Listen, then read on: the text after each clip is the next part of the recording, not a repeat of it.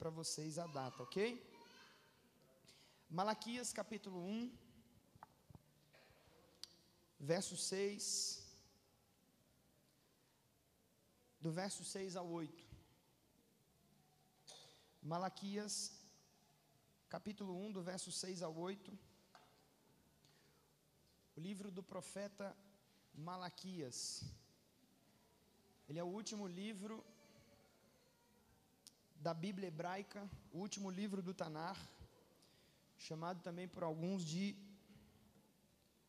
o Velho Testamento.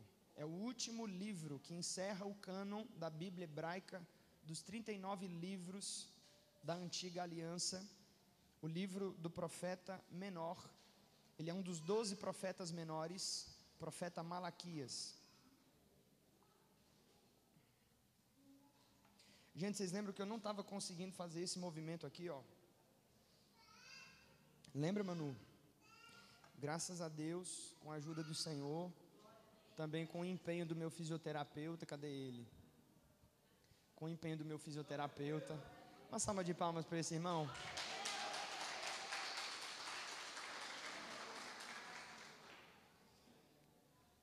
É um homem, viu, Mário? E aí ele me faz chorar todo dia. todo dia ele me faz chorar. Bota força e a gente já está aí recuperando, está 70%, né, Fábio? Ainda tem uma caminhada ainda, né? Essa semana vai jogar duro. Hoje ele botou quente, viu? Mas eu amo a vida dele, graças a Deus. Que o Senhor deu para ele essas ferramentas, né? Para poder consertar aqui meu braço de titânio agora. Malaquias capítulo 1, verso 6 ao 8. Você está feliz, irmão? Amém. Estou feliz. A gente está com muita expectativa para esse ano. Faz uma cara de crente aí, fala para quem está perto de você, assim você está no lugar certo. Na hora certa, com as pessoas certas. Amém.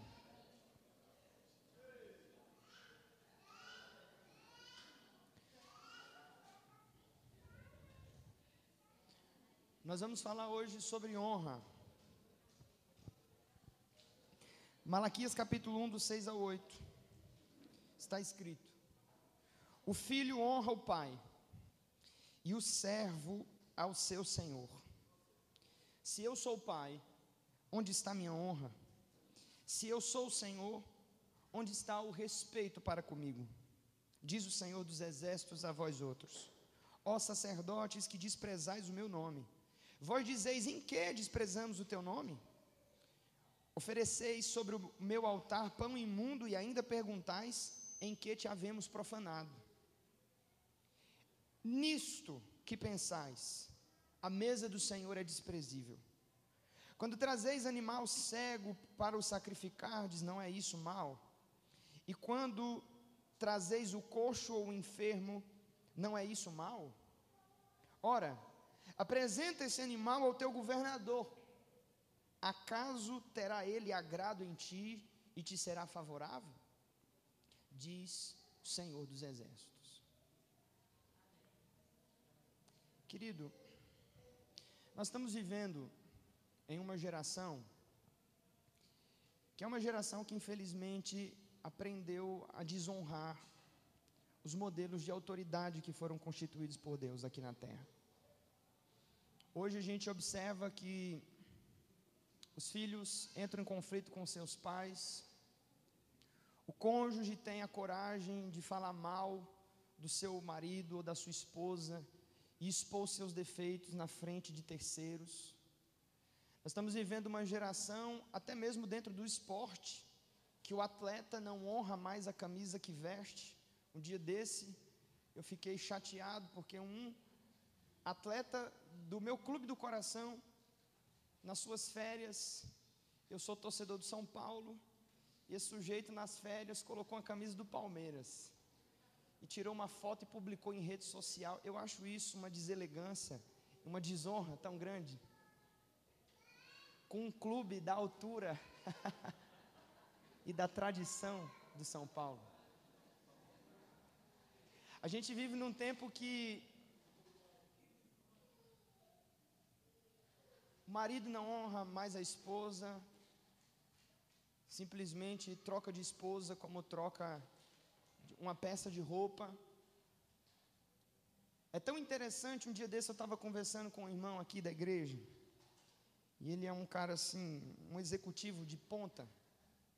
Ele disse que investiu num, num profissional e ensinou o cara. O cara foi desde empacotador, trabalhou distribuindo produto, depois foi vendedor. O cara chegou a ser um grande vendedor, se tornou um supervisor. A empresa investiu sete anos nesse sujeito, pagou os melhores cursos do mercado para que ele pudesse ser um profissional de qualidade. E aí esse sujeito, por causa de uma oferta de 150 reais a mais, ele vira as costas para a empresa que investiu nele quando ele não era nada, e simplesmente dá um pontapé em toda a história que construiu, na empresa, com toda a credibilidade que tinha, com a equipe que apoiava. A gente está vivendo esse tempo, é um tempo de desonra, um tempo em que as pessoas elas não dão o devido valor para as coisas. Família não tem mais valor, igreja não tem mais valor, a religião não tem mais valor, a sexualidade não tem mais valor, nada tem mais o valor que é devido. Esse é o tempo que a gente está vivendo. A palavra honra aparece na Escritura Sagrada de duas formas. A palavra hebraica é a palavra kevod. A palavra kevod significa algo pesado, uma coisa pesada. Kevod também significa compromisso, responsabilidade, algo venerável. E uma outra palavra que é muito comum na aliança renovada, que aparece, é a palavra tumé ou timé. Uma palavra grega que quer dizer dar valor ou prestar reverência a quem é de direito. E a Bíblia fala muito sobre honra e a Bíblia fala muito sobre desonra. E é interessante porque se honra é eu dar o devido valor a quem é de respeito, eu considerar aquilo que é sagrado e aquilo que é santo e dar para ela a devida honra, tratar ela de forma digna. Desonra é o contrário disso. O que é desonra, pastor? Desonra é quando eu trato uma coisa sagrada como uma coisa banal. Desonra é quando eu trato algo que é santo como se fosse comum, uma coisa que tem valor, e eu não dou para ela o devido valor, isso é desonra.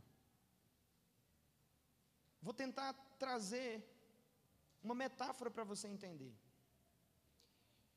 A minha esposa, ela gosta muito de comprar jogo de, de talheres, né, de, de aparelho de jantar. Nós temos lá dentro do nosso armário algumas taças, alguns copos, que a gente só usa em ocasiões especiais. Então ela tem ah, aquela jarra que ela usa numa ocasião especial, quando a gente recebe alguém especial, ou quando num dia ela quer fazer algo diferente para nós, até mesmo nós dois em casa, ela vai lá e prepara, e ela coloca o suco naquela jarra, ela coloca aquele aparelho de jantar bonito, ela forra a mesa de uma forma diferente, porque ela sempre forra a mesa ela traz aquele aparelho de jantar e coloca na mesa, em ocasiões especiais. O que é desonra? Desonra era se eu fosse lá, lá no armário, na gaveta, na prateleira de cima, pegasse uma daquela jarra, colocasse água para minha cachorra e desse para ela beber. Isso é desonra. É quando eu pego algo que é precioso e eu torno aquilo vil. Etimologicamente falando, a palavra kadosh, santo, significa separado, algo de uso exclusivo. Quando nós queremos honrar alguém ou algo, ou temos uma atitude de honra, nós estamos dizendo aquilo é algo exclusivo, é de uso exclusivo. Imagina se eu pego esses aparatos que ela utiliza para ocasiões especiais e dou água de beber para minha cachorra. Isso é um tipo de desonra. É quando eu trato algo que é santo como se fosse algo comum. Uma coisa que é preciosa e eu digo que aquilo é vil, que aquilo não tem valor. Eu tiro toda a estima eu desprestigio aquilo ou aquela pessoa a quem eu estou me referindo. Quem está me entendendo? Essa é a geração que a gente está vivendo. Uma geração que aprendeu a fazer isso. O povo de Israel passou 70 anos no cativeiro babilônico. Eles foram para o cativeiro babilônico por volta do ano 4000, por volta do ano 465 antes de Cristo. A história mostra que durante os 70 anos que eles passaram no cativeiro babilônico, esse povo tinha o desejo de retornar para sua pátria. Eles oravam, eles buscavam a Deus, pedindo que Deus o concedesse retornar. Nesse período, a gente tem alguns profetas que intercederam, que trouxeram palavras diretivas para que a nação pudesse levantar, a exemplo de Daniel. Depois de 70 anos, Deus desperta um rei persa, o nome dele é Ciro, e ele envia um decreto para que o povo pudesse retornar à sua pátria. Eles voltam para reconstruir a cidade que havia sido destruída, sob a liderança de Esdras, Neemias, de o príncipe de Judá chamado de Zorobabel. Quando o povo retorna para a cidade de Jerusalém, eles estão diante de uma grande obra, existe uma grande construção para ser feita. Se você já leu o panorama do livro de Neemias, você lembra que Neemias levantou o coração daqueles homens e ele conseguiu reverter o quadro de destruição dos muros em 52 dias, com trabalho árduo, com trabalho pesado. Nesse período, Deus levanta um profeta chamado de Ageu, cujo nome significa festivo. Ageu se levanta num dia da festa da lua nova, mais precisamente numa lua nova em Sucote. E ele começa a profetizar, porque aquelas pessoas que haviam voltado com tanto zelo, com tanta vontade de reconstruir a casa do Senhor, haviam perdido o ânimo de trabalhar na construção da casa do Senhor. Então eles simplesmente começaram a desvalorizar o templo que estava em ruínas, e eles começaram a investir na sua vida pessoal. Não é errado a gente investir na nossa vida pessoal. Só que eu tenho aprendido ao longo da caminhada que a palavra prioridade é uma palavra singular. Prioridade é uma palavra que não cabe muitas coisas, ela é sempre no singular. E a prioridade do povo de Deus deveria ser a reconstrução da casa de Deus. Mas eles simplesmente trataram o templo, que era santo, sagrado, o único lugar no mundo onde o santo, aquele que habita na luz inacessível, cujo nome é sublime, descia para se manifestar e falar aos homens. Eles trataram esse lugar como um lugar de esquecimento, como um lugar comum. E eles começaram simplesmente a investir nas suas vidas pessoais. E agora eles trabalharam na construção das suas casas. E não suficiente com a boa moradia, eles queriam uma casa boa e uma vida luxuosa. E Ageu vem no capítulo 1, verso 4, levantando a sua trombeta e chamando e exortando a nação, dizendo para eles: porventura é tempo de vocês ficarem nas vossas casas de fino acabamento, enquanto a minha casa permanece em ruínas, diz o Senhor. Nesse mesmo íntere, contemporâneo do profeta Ageu, se levanta um outro profeta. Ele não vai cuidar agora da questão da reconstrução das muralhas, nem da questão da construção do templo. Ele vai cuidar da liturgia, da vida sacerdotal daqueles homens. Porque as muralhas haviam sido reconstruídas com Neemias e com Esdras. A cidade já tinha sido mais ou menos arrumada através de Zorobabel, de Zacarias. O templo foi novamente colocado, é, foi novamente trabalhado através do profeta Ageu, mas havia uma coisa que havia sido perdida: era a vontade, era o ânimo. Eles tinham perdido o que nós, cristãos, chamamos de o primeiro amor. Eles começaram a viver uma vida com Deus dentro de um cerimonialismo, um culto morto e um culto frio.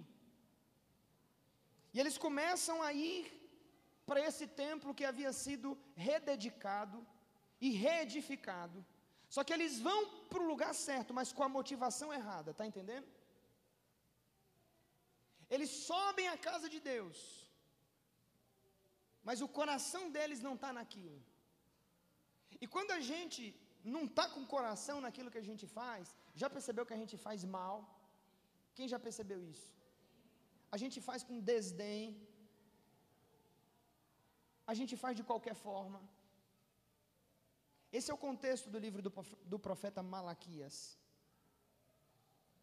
Não é que o povo parou de adorar, essa mensagem não era para os ímpios, preste atenção, não era uma mensagem para os pecadores, essa mensagem era para os sacerdotes. Não era que eles pararam de adorar, não é que eles abandonaram a igreja, pelo contrário, eles tinham uma liturgia, mas ela era morta e fria. Então eles vinham para a casa de Deus, mas eles não vinham com coração. E quando eles escolhiam um animal para sacrificar ao Senhor, eles escolhiam qualquer animal do rebanho. E aí, na maioria das vezes, eles pegavam um animal doente, um animal defeituoso.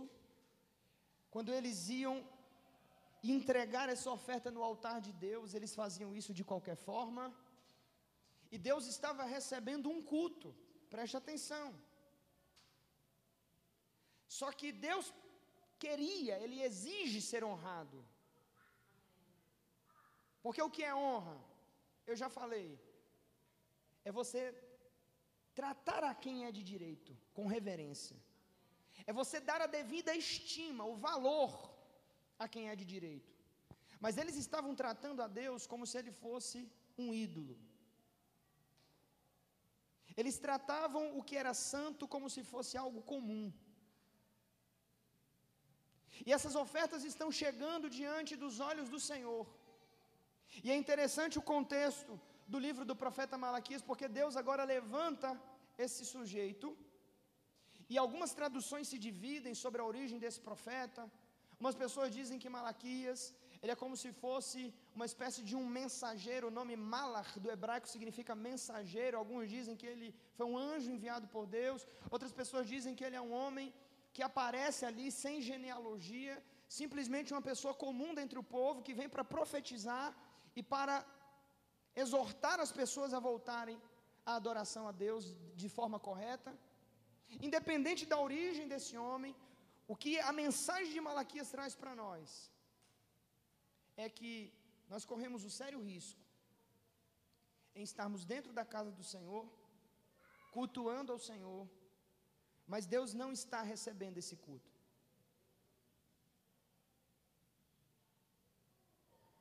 Interessante porque Deus tem, preste atenção nisso, deixa Deus ministrar o seu coração, um compromisso social com algumas pessoas.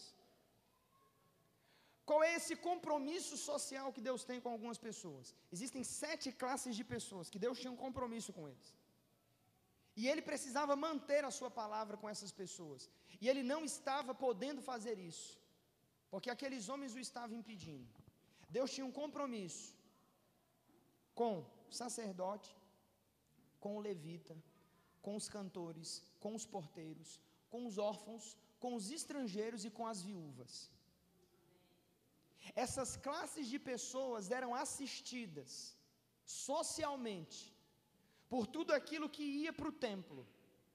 Por isso, quando você lê Malaquias 3, Deus dizendo: tragam os dízimos e ofertas à casa do tesouro para que haja mantimento, Deus está dizendo que ele tem um compromisso social. E ele estava sendo impedido de cumprir esse compromisso porque ele estava sendo abertamente desonrado. E quando o profeta se levantou para dizer que Deus estava reivindicando essa honra, o povo começou a perguntar mais ou menos assim: mas em que é que nós estamos desonrando? Mas em que é que nós estamos te desprezando? Aí Deus começa a dizer: vocês estão me desonrando e me desprezando nisso. Todas as vezes que vocês entram por essas portas e vocês oferecem para mim um culto coxo, vocês oferecem um animal defeituoso. Todas as vezes que vocês vêm, mas o coração de vocês não é íntegro. É assim que vocês me desonram. Quando vocês vêm à mesa do Senhor, olha que dia maravilhoso para falar disso, né? Hoje nós comungamos a ceia do Senhor. E Deus está dizendo: quando vocês vêm à minha mesa e vocês não dão valor para o sacrifício, e vocês dizem: a mesa do Senhor é desprezível. Aí Deus começa a perguntar a esse povo, Hernandes Dias Lopes, em um comentário sobre o livro do profeta Malaquias, da editora Agnos, vai dizer o seguinte: Deus coloca o seu povo no banco dos réus. E ele começa a fazer um trocadilho de palavras. Ele agora vai perguntar: Você está sentado na cadeira do banco dos réus, você tem que apresentar a sua defesa. E vai vir a acusação. E Deus diz o seguinte: Ó, vocês não dizem que eu sou pai? Tá, se, se eu sou pai de vocês, cadê meu respeito? Isso é Deus falando. Vocês não dizem que eu sou o seu Senhor? Tá, se eu sou o Senhor de vocês, onde é que está a minha honra? Vocês não dizem que eu sou o governador de vocês. Se eu sou o governador de vocês, onde é que está a reverência devido ao meu nome? O que Deus está dizendo, eu vou traduzir, é mais ou menos assim. Imagina se você tratasse o seu emprego como você trata a minha casa.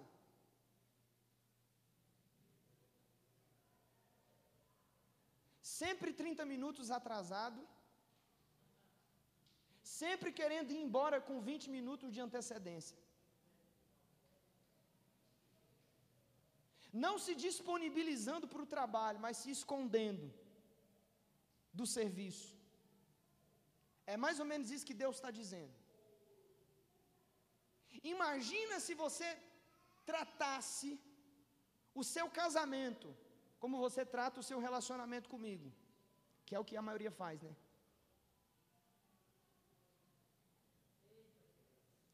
Você some três dias, eu sempre gosto de dar esse exemplo. Para os casados, três dias e três noites fora. Desliga celular, não responde mensagem, não manda recado. Depois de três dias você chega.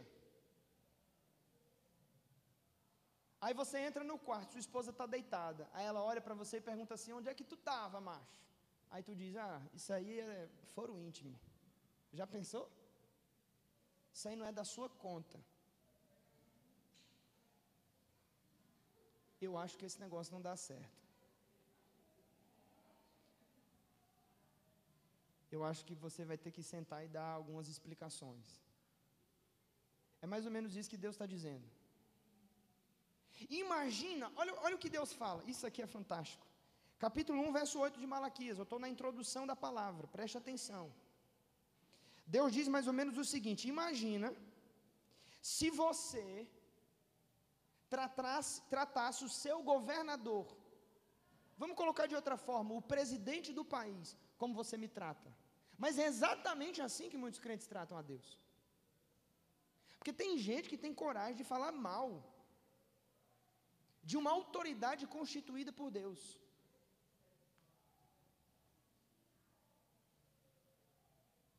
Tem gente que tem coragem de amaldiçoar. Pessoas que Deus colocou na cadeira da liderança da nação.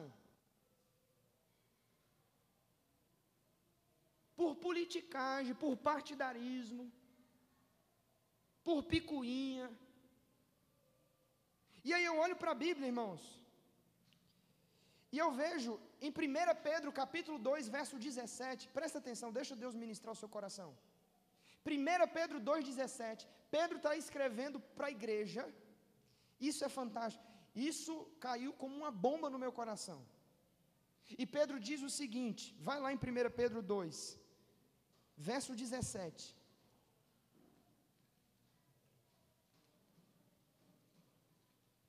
Olha o que ele diz. Ele está falando aqui para os crentes, tá?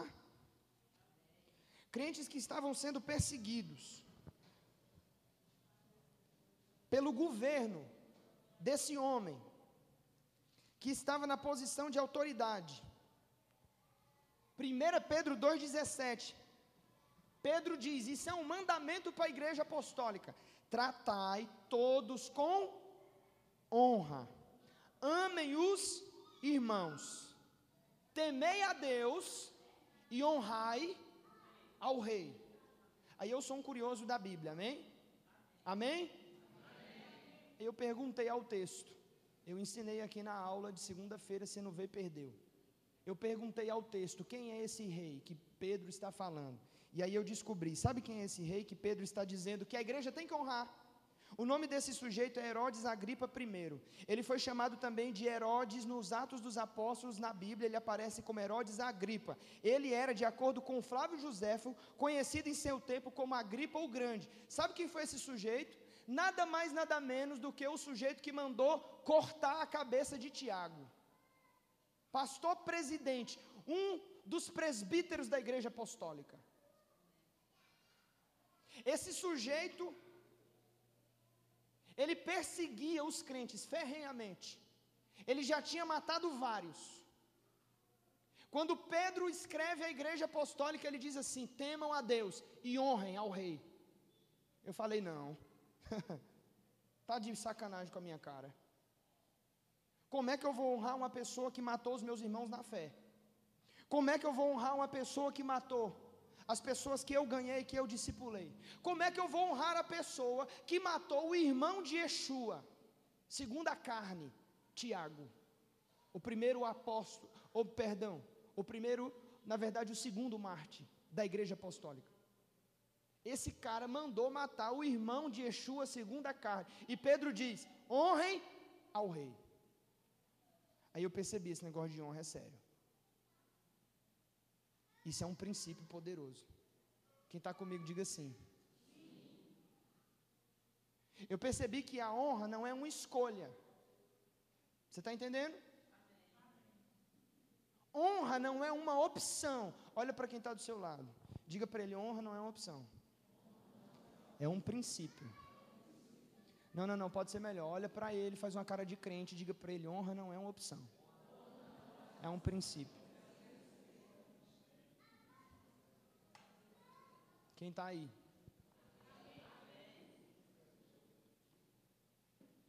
Irmãos,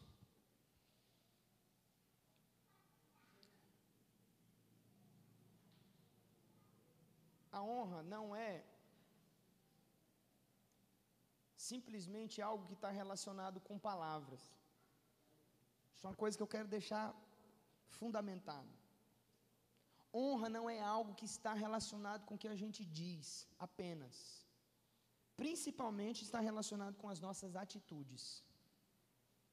Atitudes que você toma, preste atenção, na presença e na ausência da pessoa. Quem está entendendo? Honra, vou repetir, não é uma virtude que está ligada com o que a gente fala, é com o que a gente faz. Atitudes, tanto na presença como na ausência das pessoas. Isaías 29, verso 13 está escrito: Esse povo me honra com seus lábios, mas o seu coração, diz o Senhor, está distante de mim. Porque as pessoas do tempo de Isaías, assim como no tempo de Malaquias, eles iam para a casa de Deus, eles cantavam hinos, eles liam os salmos, eles decoravam as orações. Mas quando eles davam as costas para o Senhor, eles faziam tudo o oposto. Eles faziam tudo o contrário que eles tinham aprendido.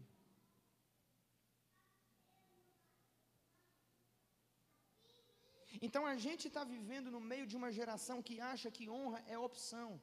E eu quero dizer uma coisa para você: honra é um princípio. Na verdade, nós temos aprendido que a vida flui através da honra. Por quê, pastor? Porque se você observar as dez palavras, as dez dabrotes, os dez mandamentos que Deus deu a Moisés, o quinto deles está escrito: honra teu pai e tua mãe, para que você tenha uma vida longa e próspera. E nós entendemos a partir daí que a vida flui através da honra.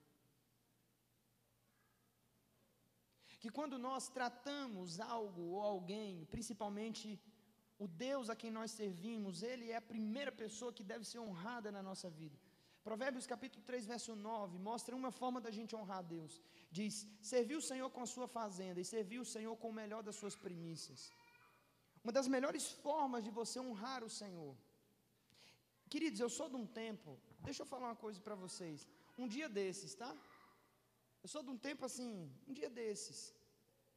Que quando os crentes recebiam o seu salário, a primeira coisa que eles faziam ao abrir a carteira, pegar o dinheiro, era escolher as notas. As notas mais lisinhas, as mais novas. E eles tiravam aquilo como uma espécie de primícias, para dar oferta e entregar no altar de Deus. Eu sou desse tempo, um dia desses. Eu aprendi assim dos meus pastores. Eu sou de um tempo que quando a pessoa entrava dentro da igreja, a primeira coisa que ela fazia, um dia desses, era chegar na igreja e dobrar seus joelhos e falar com Deus, de joelho primeiro. Só depois ela se levantava e saudava os demais. Só que esses costumes, embora eles estejam se perdendo, as pessoas estão sendo tão corrompidas que um dia desse eu estava ensinando e um jovem me, me, me, questionou e disse assim: Ah, pastor, mas não precisa ajoelhar para orar. Eu falei: Claro que não precisa ajoelhar para orar. Mas deixa eu ensinar uma coisa para você. Quando você dobra o seu joelho, preste atenção nisso, nunca mais esqueça. Quando você dobra o seu joelho para orar, a sua linguagem corporal modela o seu entendimento, os seus pensamentos. E quando você se coloca de joelhos, você já construiu 50% da oração, porque você já está numa atitude de humilhação. Por que ajoelhar para orar? Porque você já está numa atitude de devoção e de humilhação. E o seu corpo manda uma mensagem para o seu cérebro, dizendo que você já está prostrado em devoção. É por isso que existe esse costume de orar ajoelhado. Eu não estou dizendo que oração de joelho é mais eficaz do que oração em pé, seja espiritual, amém? O que eu estou dizendo é que a honra é construída nos detalhes. É construído nas pequenas coisas. Que se a gente deixar, isso vai morrendo, isso vai passando a nossa vida. E vai entrando a frieza, e vai entrando o ceticismo, e vai entrando o cinismo. Porque é assim que começa. O sujeito primeiro se torna cético, depois ele se torna cínico. E aí as coisas de Deus não têm mais valor. E a gente não honra mais o Deus que a gente serve da maneira que ele deve ser honrado. E quando Deus chama o seu povo e coloca ele no banco dos réus, lá em Malaquias, é isso que ele está dizendo. Ele está dizendo: Imagina se você me tratasse que nem você trata seu pai. Eu não estou falando nesse tempo, não, de pais bundões, desculpa a palavra, de pais libertinos que deixam os seus filhos fazerem o que quiserem. Eu estou falando num tempo que o sujeito, quando ia se reportar ao seu pai, ele chegava diante do seu pai, se prostrava diante do pai e pedia a benção ao seu pai.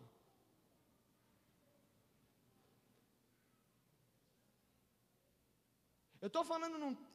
Esse tempo em que essa profecia foi escrita, era um tempo em que se respeitava quem tinha cabeça branca, quando jovens, no livro de Jó está escrito, quando jovens se encontravam, olha irmão, Jó era um patriarca. Jó era um homem sábio. Deus deu testemunho de Jó e disse que ele era reto, íntegro, temente a Deus e que se desviava do mal. Quando Jó encontrava com os anciãos da cidade, na porta da cidade, a Bíblia diz que ele colocava a mão na boca. Estou falando de um homem que era um patriarca, mas ele não ousava lançar uma palavra diante de pessoas mais experientes. Mas olha como essa geração inverteu os valores. Quando a gente olha para uma pessoa de cabelo branco, o que, é que a gente pensa? Passou seu tempo. Está ultrapassado. Quando um pai, uma mãe, um avô, um bisavô dá um conselho, é o quê? Isso aí é bobagem, é besteira. Deus está dizendo mais ou menos assim: se vocês me tratassem como vocês tratam o pai de vocês, o mínimo que vocês iam levar era uma bolacha no pé do ouvido.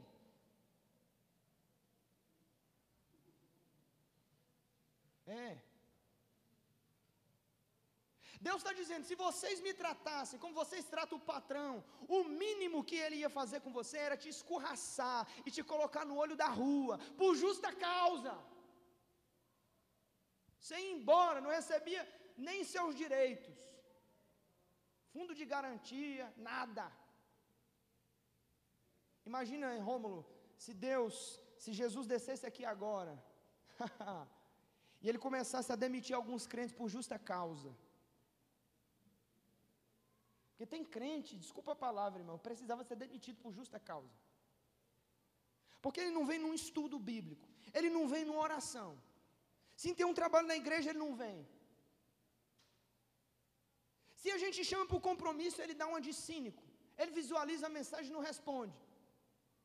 Se você faz isso no seu emprego, aí ele continua.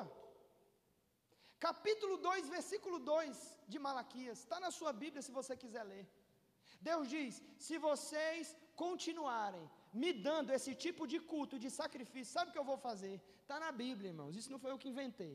É Deus que está dizendo: Eu vou jogar merda na sua cara.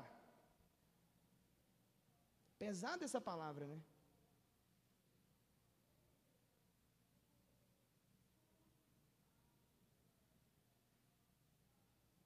Eu estou tentando levar você para um choque de realidade, para você entender quem é o Deus que nós estamos adorando e cultuando aqui. Um Deus cujo nome é santo três vezes. Quando ele está sentado no trono da majestade, no seu trono de, de jaspe, pedras afogueadas na base do seu trono, seres flamejantes que estão ao redor, no limiar do trono, estão cantando e dizendo: Kadosh, Kadosh, Kadosh. Adonai Tsavaot, Melohut Eretz Kavod. Santo, santo, santo é o Senhor dos exércitos. Toda a terra está cheia da sua glória. E enquanto eles cantam, eles colocam a mão no rosto para não olhar para esse Deus. E a gente chega na igreja, a gente quer dizer, como é? Só quero, só quero ver você. Quero ver você.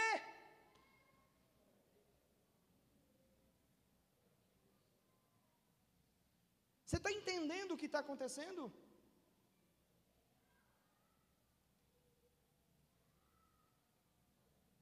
Tratamos o que é santo como se fosse uma coisa banal. Nos aproximamos do altar de Deus como se ele fosse o nosso amiguinho, nosso camarada, JC. Toca aqui.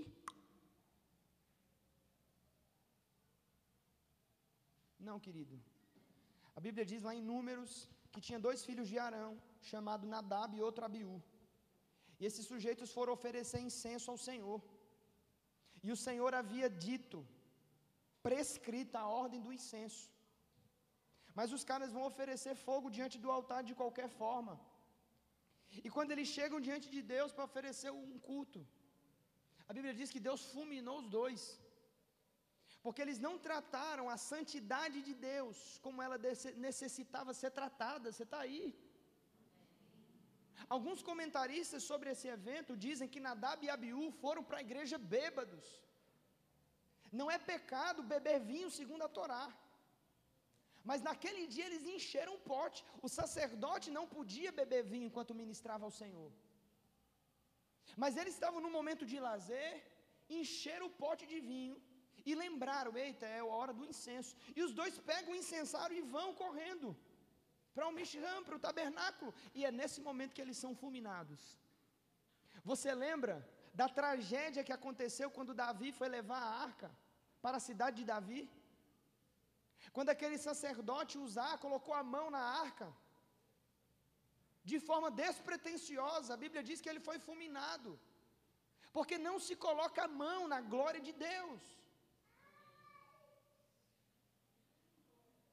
Na aliança renovada, Atos capítulo 5, a Bíblia diz que Ananias e Safira venderam a herdade. Eles não tinham, irmãos, entenda, eles não tinham a obrigação de dar o dinheiro para os apóstolos, mas eles mentiram para o Espírito Santo. E quando eles chegaram nos pés de Pedro, eles foram fulminados, porque mentiram ao Espírito Santo. E você deve estar perguntando, pastor, quando é que eu minto para o Espírito Santo? Todas as vezes que você faz orações que você não vai cumprir. Todas as vezes que você canta músicas, que você se compromete com coisas no domingo e você não pratica na segunda-feira.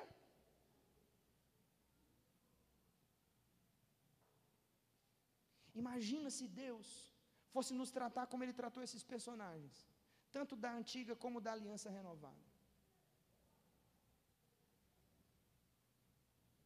Essa é a honra devida ao seu nome. É a maneira como nós nos aproximamos dele com reverência, com temor, entendendo que ele é santo, que ele é puro. Entendendo, como diz Calbart, Deus é totalmente outro. Como está escrito em Isaías 57, o transcendente, aquele que habita na luz inacessível, aquele que está fora, mas aquele também que habita dentro, com contrito e com quebrantado de coração, o Deus que é transcendente, o Deus que é imanente. E como nós tornamos essas coisas comuns às vezes, e nós não entendemos a dimensão de onde nós estamos. Muitas vezes em ambientes proféticos, eu pego o microfone e eu digo para as pessoas já, e eu digo, irmãos, tomem cuidado, porque vocês estão num lugar perigoso. Porque estar aqui muitas vezes é mais perigoso do que estar em um campo minado. Às vezes uma palavra nesse ambiente se torna um decreto. Às vezes um movimento errado. Algo que você vai dizer que não era para você dizer, uma música que você vai tocar que não era para você tocar. Uma coisa que você vai se comprometer que não era para você fazer isso sem antes você calcular realmente se você vai conseguir entregar aquilo até o fim. Esse é o Deus que a gente serve. Um Deus que exige ser honrado.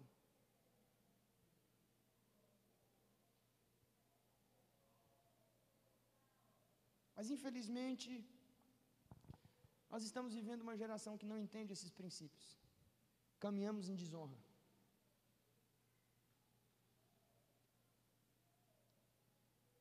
E assim como as coisas naturais comunicam as coisas espirituais, quem pode dizer amém? amém? Aprenda isso. Assim como as coisas naturais comunicam as coisas espirituais.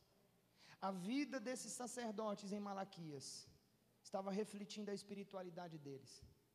Eles iam para a igreja e entregavam culto a Deus de qualquer forma. E não foi suficiente, eles começaram a roubar do templo.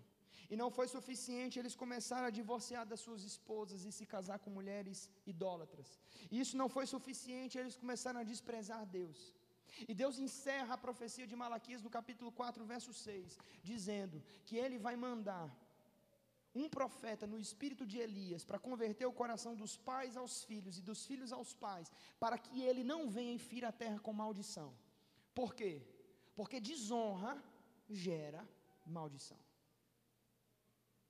Se honra gera bênção, escute, deixa Deus ministrar o seu coração. Se honra gera bênção, desonra gera maldição. Existem várias histórias nas Escrituras que falam sobre pessoas que honraram ao Senhor, que honraram ao Mestre e que foram abençoadas por isso. Uma das que eu mais gosto é aquela mulher que quebrou um vaso de alabastro, quando Yeshua estava na casa de Simão, fariseu. A Bíblia diz que ela entrou na reunião contendo um unguento caríssimo, um unguento feito de nardo puro, em um vaso de alabastro, uma pedra rara. Aquele material custou para ela cerca de 300 denários. Você precisa entender que um denário é o pagamento da jornada de trabalho de um dia, de um operário comum. O que significa é que aquele perfume custava cerca de um ano de trabalho. Ela entrou dentro daquela reunião e ela quebrou o vaso de alabastro aos pés do Senhor. E enquanto ela fazia esse ato de adoração, os seus discípulos olhavam e Judas tomou a palavra e disse assim: Que desperdício. Olha quem não entende de honra. Olha como é a mente de uma pessoa que não entende de honra. Judas diz: Que desperdício. Poderia pegar esse valor e dar aos pobres. E aí Jesus olha para ele, corrige ele, olha para cá e diz o seguinte: aquilo que ela fez foi para minha honra. E aonde esse evangelho for contado, essa mulher será lembrada. O que eu estou querendo dizer? Eu estou dizendo que honra gera bênçãos. Existe um versículo na Bíblia que esse é um dos meus versículos de cabeceira, e eu tenho meditado nesse versículo durante grande parte já da minha vida devocional. É no capítulo 2, 1 Samuel, verso 30, e ele diz: Porque aos que me honram, eu honrarei, porém os que me desprezam serão desmerecidos. Você precisa entender que quando nós caminhamos em uma atitude de honra, nós somos abençoados por Deus. E Deus vai nos tratar segundo isso. Mas quando nós desonramos o Senhor, nós também seremos desprezados por Ele. Essa que é a verdade. Então o que eu estou dizendo aqui nessa noite, escute. Eu estou dizendo que Jesus só habita em um lugar onde ele é honrado. Eu queria que você fizesse uma cara de crente, olha para quem está perto de você, diga para ele: Jesus só habita em um lugar onde ele é honrado. Abra comigo em Marcos capítulo 6. E nós vamos ver essa verdade lá na cidade de Nazaré. Em Marcos capítulo 6, Yeshua vai como seu costume para uma sinagoga no Shabat. E então o dirigente da reunião dá para ele a oportunidade de ler o rolo da Torá. E o texto diz o seguinte: Tendo Jesus partido dali, foi para sua terra e os seus discípulos lhe acompanharam. Chegando o sábado, presta atenção, passou a ensinar nas sinagogas e muitos ouvindo se maravilhavam, dizendo: De onde vem a este estas coisas? Que sabedoria é essa que lhe foi dada? E como se fazem tais maravilhas por suas mãos? Então eles responderam: Não é esse o carpinteiro, filho de Maria, irmão de Tiago, José, Judas e Simão? E não vivem aqui entre nós suas irmãs? E aí se escandalizaram com ele. Jesus, porém, lhes disse: Não há profeta sem honra senão na sua terra entre os seus parentes e na sua casa. Olha para cá. Deixa eu falar uma coisa para você. Muitos crentes acham que esse texto é um princípio. Está errado. Isso aqui é uma constatação. Você já deve ter ouvido ou você já deve ter falado dessa palavra. Santo de casa não obra milagre. Profeta de casa não tem honra. É mais ou menos isso. Jesus não está dizendo que deve ser assim. Ele está dizendo, infelizmente é assim. Por que, que isso estava acontecendo em Nazaré? Porque Nazaré foi a aldeia onde Jesus cresceu, onde ele morou com José, seu pai, e com seus irmãos e as suas irmãs. E eu visualizo mais ou menos essa cena. Ele na cidade de Nazaré, pregando a palavra e tentando realizar alguns sinais, e algumas pessoas olham para ele e dizem assim: Oxe, esse camarada terminou o quinto ano comigo. Esse sujeito aí jogava bola com a minha vizinha. Quem é ele agora? Fabricou as mesas lá de casa. Fabricou as cadeiras. Fez o armário da minha cozinha. E agora ele está querendo ser o bambambam? Bam, bam? Por que, que não aceitaram a mensagem de Jesus em Nazaré? Aprenda isso, por favor, aprenda definitivamente isso. Porque eles o desonraram, trataram ele como uma coisa comum. E aqui eu aprendo algo. E eu tenho ensinado isso para os meus discípulos, eu não sei se eles têm aprendido. Que o maior agente da desonra é a convivência. Eles não recebem do Senhor, porque eles conviviam com o Senhor o Senhor se tornou uma pessoa comum no seu dia a dia. E é mais ou menos isso que a gente faz às vezes. Nós temos a igreja, nós temos um bom louvor, nós temos uma boa palavra. Nós temos um bom ensinamento, nós temos sempre os nossos irmãos à nossa disposição. Nós temos grandes eventos, nós temos a presença de Deus, não falta a unção do Espírito Santo, e nós acabamos tornando aquilo que deveria ser sagrado, Ilamas, uma coisa comum. É mais um culto de domingo, é mais um final de semana, é mais uma comunhão com os irmãos, é mais um retiro, é mais um evento. Convivência, maior agente da desonra. O texto vai continuar dizendo o seguinte, verso 5: E ele, preste atenção, não pôde fazer ali nenhum milagre, senão curar uns poucos enfermos, impondo-lhe as mãos. E admirou-se da incredulidade deles, contudo percorria as aldeias circunvizinhas a ensinar. Ei, querido, deixa eu dizer uma coisa para tu. Olha para quem está do teu lado, diga para ele: Jesus só habita no lugar onde ele é honrado. Quem entende isso, levanta a sua mão e dá um glória a Deus.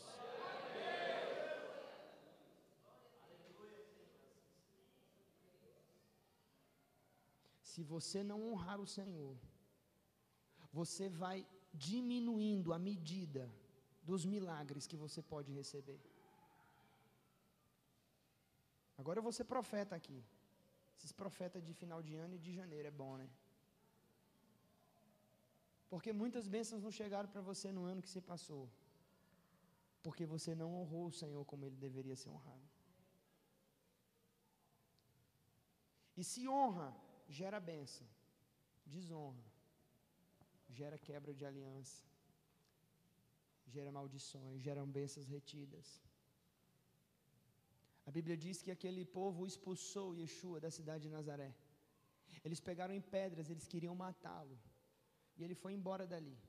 E ele não realizou mais sinais em Nazaré. Ele não voltou mais em Nazaré. Em cidades parecidas, Cafarnaum, Betsaida, ele não realizou sinais porque ele não foi bem recebido. Nas aldeias onde ele chegou, onde as pessoas não receberam, ele não realizou milagres, porque ele só pode operar e habitar um lugar onde ele é honrado. O que, que você aprende com isso, pastor? Estou na introdução da palavra. Sempre estou na introdução, né? O que, que eu aprendo com isso? Eu aprendo o seguinte, amados: honra não é uma opção, é um princípio. Vou repetir. Honra não é uma opção, é um princípio.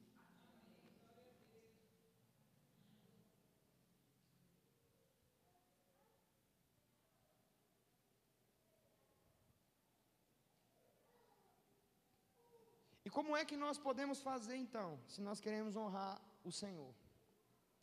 Essa é a parte boa. Vou correr aqui para ver se dá tempo de falar mais algumas coisas. Se você quer honrar Deus, você precisa começar honrando as pessoas de Deus. Só vou falar isso e termino. Vou deixar depois a bronca aí para resolver depois. Se eu quero honrar Deus, como é que eu faço? Como é que eu começo? Quem quer honrar o Senhor aí? Amém. Pastor, como é que eu começo? Honrando as pessoas de Deus. Vou contar uma história para você. Está gravando esse negócio? Eu recebi, quando eu estava voltando de viagem, um amigo. Na verdade, ele foi meu professor de biologia lá no sétimo ano do ensino fundamental, quando eu estudava no Colégio JK em Brasília, em Taguatinga Sul. Esse professor, ele marcou minha vida porque ele sempre foi uma pessoa que deu muita atenção aos alunos. E foi no ano da minha conversão, e, e eu era uma criança muito ativa. E depois que eu me converti ao Senhor, eu utilizava o tempo que eu tinha na sala para estudar. E o tempo do intervalo eu utilizava para ler a Bíblia e ler livros. E o meu comportamento do meio do ano para o final do ano mudou completamente. Todos os professores vinham perguntar para mim: Ítalo, o que é que está acontecendo com você? O que é que está acontecendo na sua casa? Você está diferente, seu comportamento está estranho. Mas ele foi uma pessoa que parou e ele olhou para mim com um olhar diferente, porque ele entendeu a minha conversão. Porque ele já serviu o Senhor há muitos anos. Ele falou assim: Eu estou entendendo o que aconteceu com você. Você se converteu, você está na igreja, né? E ele começou a me dar o maior apoio, me incentivar. E o tempo passou e a gente nutriu uma amizade, aquela amizade toda. Mas o que que acontece? Esse meu professor, ele tem uma opção sexual diferente da minha. Embora ele seja uma pessoa extremamente bondosa, carinhosa, um homem excepcional, um grande mestre para a vida, um excelente profissional, ele tem uma opção sexual diferente. E muitos evangélicos, com essa cabeça quadrada que tem, muitos, 99% dos que eu conheço, trataria esse homem com atitude de desonra, recriminando, julgando, colocando no inferno, não querendo mais manter contato, não querendo mais preservar a amizade. Só que como eu conheço esse princípio, Luana, e eu sempre quero atrair as bênçãos de Deus para a minha vida, todas as vezes, todas as vezes que ele vem para Aracaju, no Sergipe, passar férias com a família, e tem a oportunidade de passar pela minha cidade, eu reservo um dia da minha agenda para sentar com ele, para amar a vida dele, para ouvir ele, para honrar ele. Sabe por quê, queridos? Porque honra não é opção, é princípio. Independente se eu goste da opção sexual dele ou não.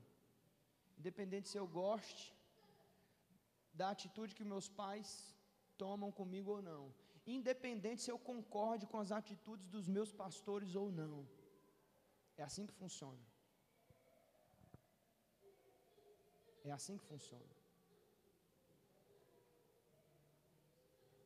Independente se eu concorde com a minha esposa ou não, preciso honrá-la. É assim que a gente honra a Deus, honrando as pessoas de Deus. Nós vivemos no meio de uma geração que tem gente que tem coragem de falar mal das pessoas que ganharam ela para Jesus, irmão. Tem gente que tem coragem de falar mal da igreja onde congregou. O cara vivia perdido no inferno. O povo foi lá, pregou o evangelho para ele, amou a vida dele, com todos os defeitos que possa ter. E o cara ainda tem a coragem de sair falando mal. É isso que está acontecendo. Eu quero dizer uma coisa para você. Estabeleça isso como um princípio para a sua vida. Se você ainda não tem esse princípio, estabeleça a partir de agora. Lança a desonra fora da sua vida. Quebre esse mal.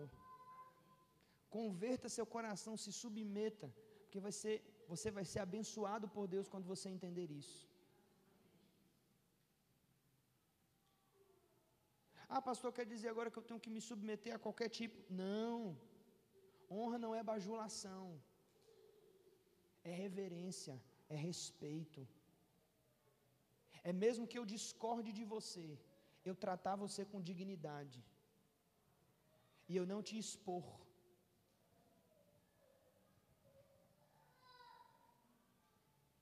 Foi isso o que o filho mais novo de Noé fez. Noé andou com Deus na sua geração. Noé passou 120 anos construindo uma arca. Noé passou 40 dias e 40 noites no dilúvio, mais 150 dias para baixar as águas. Foi o intercessor da sua casa, salvou sua família. Um dia ele caiu num delito, num pecado. Encheu a cara de vinho. O irmão mais novo, Cã, viu a nudez do seu pai. E o que, que ele fez? Saiu espalhando a notícia. Chamou os demais irmãos e a família e falou: oh, vem ver. O profeta de vocês, o pai de vocês, olha a situação débil que ele está. Quando os demais chegaram lá, a Bíblia diz que eles colocaram a mão no rosto e andaram de costas para poder cobrir o pai, para não enxergar sua nudez. Por conta disso, amados, por conta dessa atitude, dessa desonra, Cã se tornou servo dos seus irmãos. Ele foi amaldiçoado pelo seu pai. Não porque o seu pai o amaldiçoou, porque ele quebrou um princípio. O que é que acontece quando a gente quebra princípio?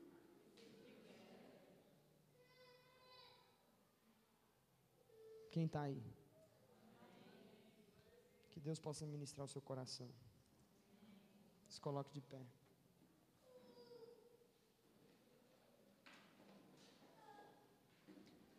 Me ajuda aqui, tangedor.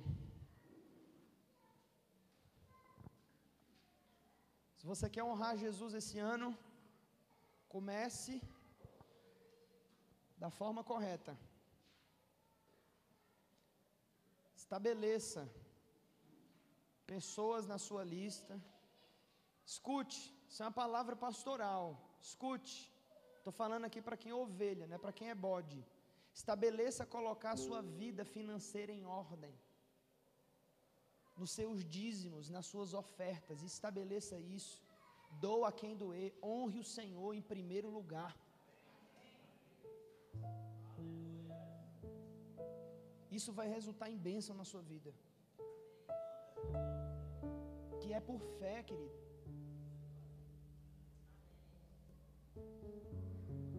Vamos quebrar, amados, essa cultura nociva que existe na igreja evangélica hoje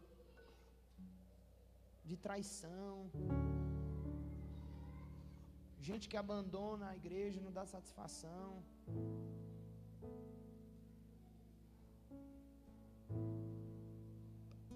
Gente que hoje está aqui, amanhã está lá, pede nem oração. Sabe que aqui a gente é diferente da maioria das comunidades, né? A gente faz festa para receber e também faz festa para liberar. Porque isso é honra.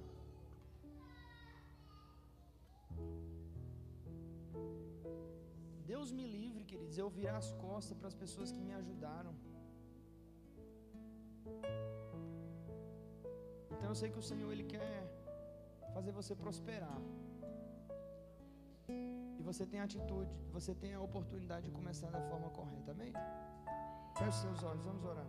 Pai, nós queremos pedir o Senhor nessa noite que o teu espírito ó Deus, possa ministrar o nosso coração.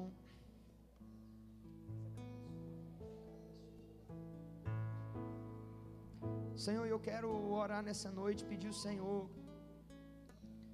Senhor, nos ajuda a caminhar, Senhor, numa atitude de respeito, de reverência contigo. Deus, eu quero ser mais santo. Eu quero te honrar mais, eu e a minha casa. Nós queremos, Pai, te servir melhor. Nós queremos dar ao Senhor a prioridade, Senhor. Nós queremos remover, Pai, essa noite aqui Senhor, nossos erros, é uma noite de ceia, nós ceiamos, nós estamos conscientes que é a tua graça que nos faz acertar e se nós temos errado, nos ajuda. O Senhor fez tanto por nós, muitas vezes nós viramos as costas, nós esquecemos de onde o Senhor nos tirou, nós esquecemos as tuas bênçãos. Mas eu quero orar, Pai, quebrando aqui esse espírito de ingratidão nós estabelecemos, Senhor, que o Senhor vai ser honrado aqui nesse lugar. Nós estabelecemos, Pai, que o Senhor vai ser honrado aqui nesse lugar.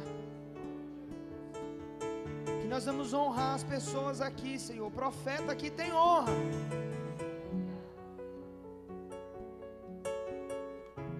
Você pode orar comigo? Me ajuda a orar. Eu estou sentindo algo. Ore pela sua família, ore agora pelo seu coração, ore pelas pessoas que vêm à sua mente.